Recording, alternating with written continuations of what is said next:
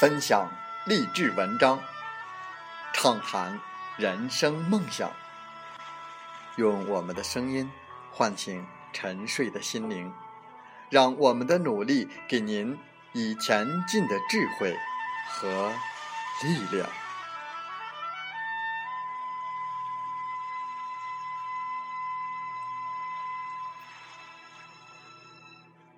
打开心门，朝向大海。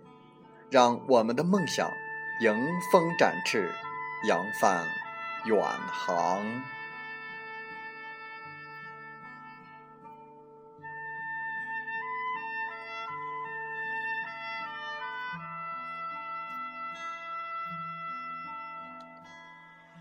欢迎来到荔枝电台，您现在收听到的是《听海风吹》节目，我是主播吉远。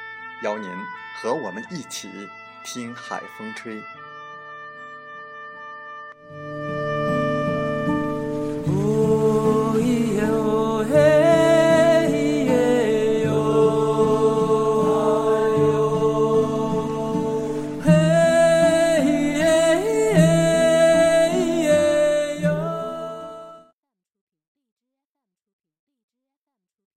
在年轻的时候。我们会把每一点不如意渲染的惊天动地，长大后却学会越痛越不动声色，越苦越保持沉默。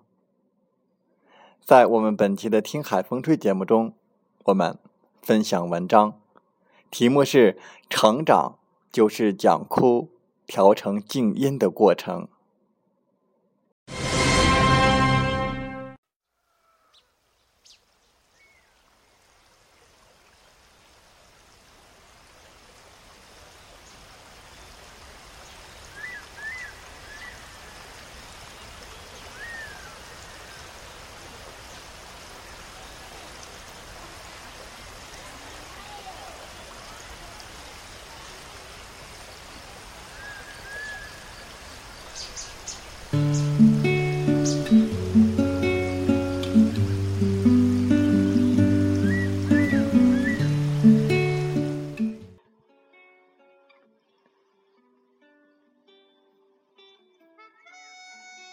二零一二年大四，当时从未想过当一名老师，因为我害怕那种一眼就看到头的生活。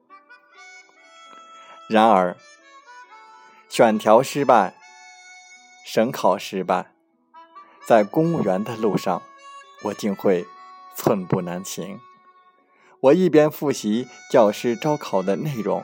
一边在一家广告公司写几十块一篇的廉价稿维持生计，对家里始终是报喜不报忧。那段时间，面对生活唯一的勇气来源于一个姑娘，她回省外的老家实习，和我保持着密切的联系。我会经常更新签名什么的，只有我们两个人。看得懂，关于他似乎每天都有说不完的情话。有一天他喝醉了，打电话问我会不会为了他背井离乡。我说把井背走了，可乡亲们就没有水喝了。他没有心情听我讲段子，支支吾吾绕来绕去将近一个小时，说现在我很纠结。身边有个人对我很好，瘦瘦的，像你一样。那我算什么？说完，我挂断电话，拉黑他，所有的电话自动拒接，短信一概不回。那一天，我突然意识到，我的失败与一事无成，连最爱的人都把握不住了。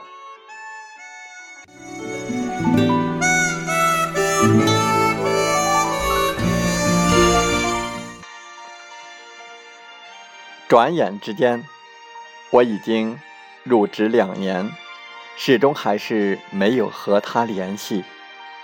二零一三年冬，有一节校际交流课，我顶着必须拿第一的压力，迎接这个几乎不可能完成的挑战。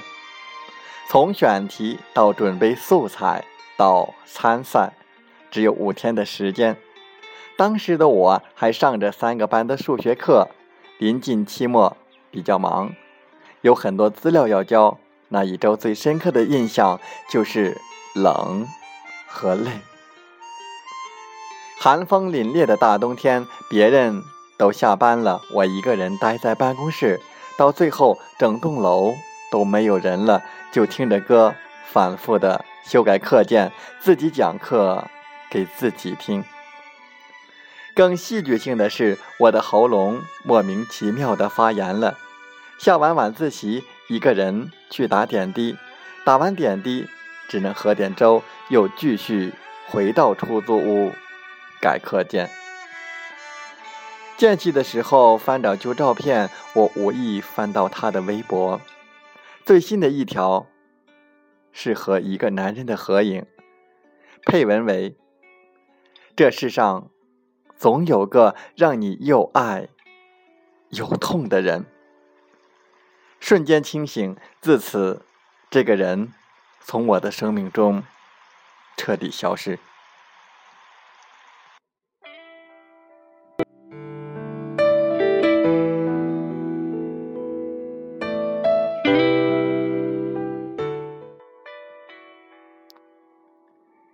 比赛结束那天，我如愿以偿拿到了第一名。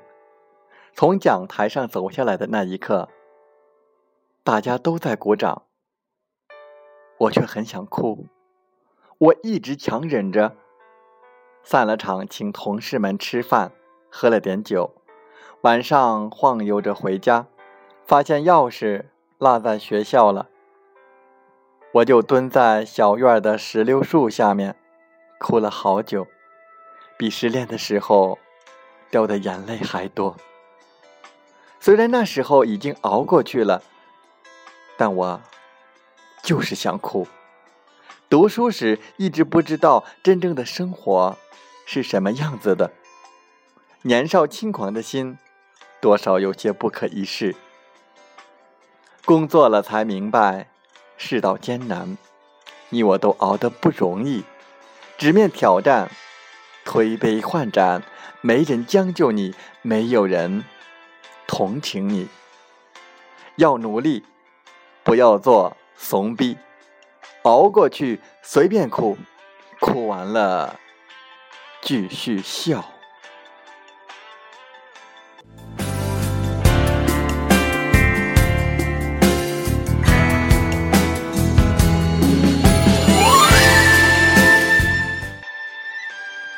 二零一四年，学校给老师们发的福利是安排一次健康体检。体检报告显示，我的甲状腺有一块阴影。急急忙忙去复查，医生说这应该是个瘤，不知道里面有没有血管瘤，无法判断性质，需要进一步的分析结果。那一周我很痛苦，每天都在网上查甲状腺肿瘤的治疗方法和注意事项，脑补如果自己是恶性的，要怎么跟家里说，自己的未来要怎么走。想着想着，几近崩溃，彻底失眠。这期间我很想找他，至少要去他的城市见他最后一面。报告出来了，还好。只是包块，注意调节休息，留在体内不会有影响。如果想取出来，只需做个简单的小手术。我大大的松了一口气，给家里打了个电话，表现出前所未有的兴奋和热情，但是没有告诉他们这件事。晚上我特意去吃绝味鸭脖庆祝，还外带了四季豆和鸡肠。随便看了老电影《瘦身男女》，电影的前半段比较平淡，东西很快就被我吃完了。一直看到肥佬为了 mini 猫在大街上打拳赚钱那一段，眼泪像弹幕一样往下掉。之后是什么剧情，已经完全不记得了，只知道自己一直哭，用手去擦眼泪，有点辣，索性就放开了哭，失声痛哭，仿佛一旦停止哭泣就会窒息而亡。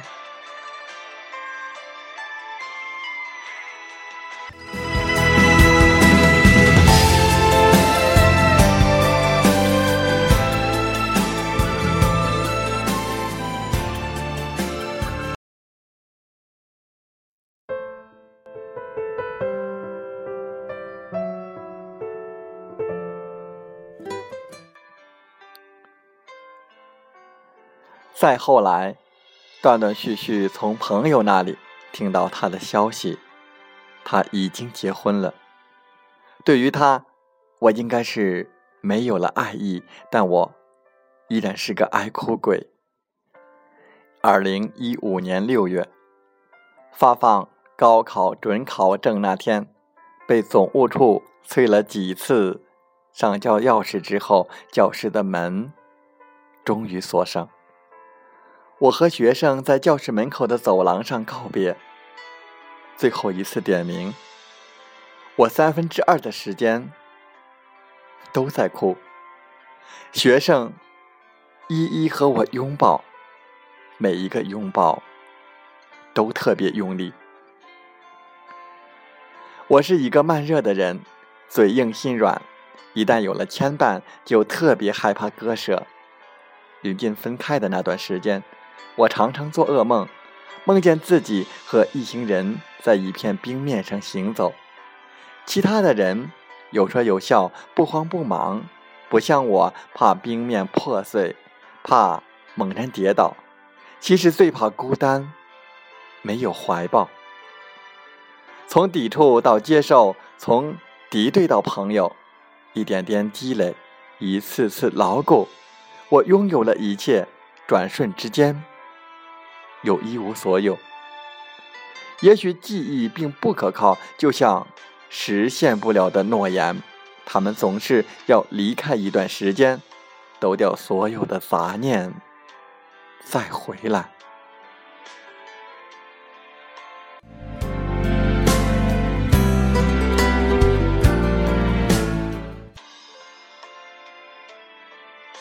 托马斯·凯莱尔说。没有在深夜痛哭过的人，不足以谈人生。不可否认，痛苦永远比快乐给人更大的经验教训，也由此区分出了人与人的不同。伤痕累累，在我们的眼中比幸福满满更迷人。我们都喜欢有故事的人，甚至以此为标准寻找同类。我们愿意和一个人深交，都免不了。走出这么一步，愿意分享彼此的快乐，彼此的痛苦，清楚知道对方的伤口，即使不会说出口，也能够感同身受。无论这份痛苦是父母情感不和，还是高考失利感到耻辱，亦或爱情失败被人挖墙脚，自尊心受到伤害。这都是人生的组成部分。当我们发现自己不足，会想要奋力改变；当我们殊死搏斗，却还在原地踏步，就会绝望痛哭。没有一个人能安慰你，只能自己默默的隐忍。哭过几次之后，或许连你自己都觉得麻木了，没有对象。也没有工作，没有人理解，没有人在乎。你多想回到过去，永远停在那天最美的日出里。终于，你还是挺过来了，扛着一口气，在喧嚣与孤独并存的城市里飘来飘去。今天刷朋友圈，无意中看到一句话：“成长就是。”将哭调成静音的过程，深以为然。每个人的人生其实都是一个觉醒期，但觉醒的早晚决定一个人的命运。成长是将哭调成了静音模式，你的内心会变得越来越坚强，越来越坚定、平静、波澜不惊。年轻的时候，我们会把每一点不如意渲染得惊天动地；长大后，却学会越痛越不动声色，越苦越保持沉默。在那些失声痛哭的深夜里，有一颗种子被你的泪水浸湿，然后在你的心里发了芽，扎了根，慢慢。长成了一棵大树，把哭调成静音模式，任它山河破碎，风雨飘摇。一个人就是千军万马，不服来战。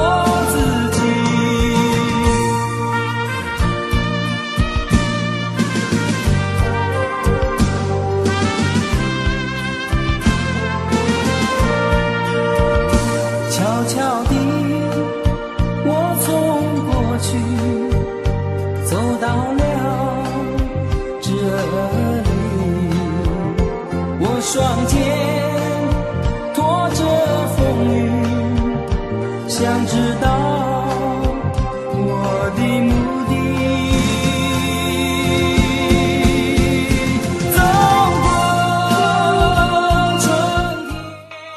好了，在节目就要结束的时候，我想说感谢您，感谢您和我在荔枝电台相遇，更有幸通过电波交流。如果心灵被触动，有共鸣，请加微信七五二三四九六三零。喜欢我们的节目，请点赞并转发分享。为方便收听，请订阅“听海风吹电台”。我们下期再会。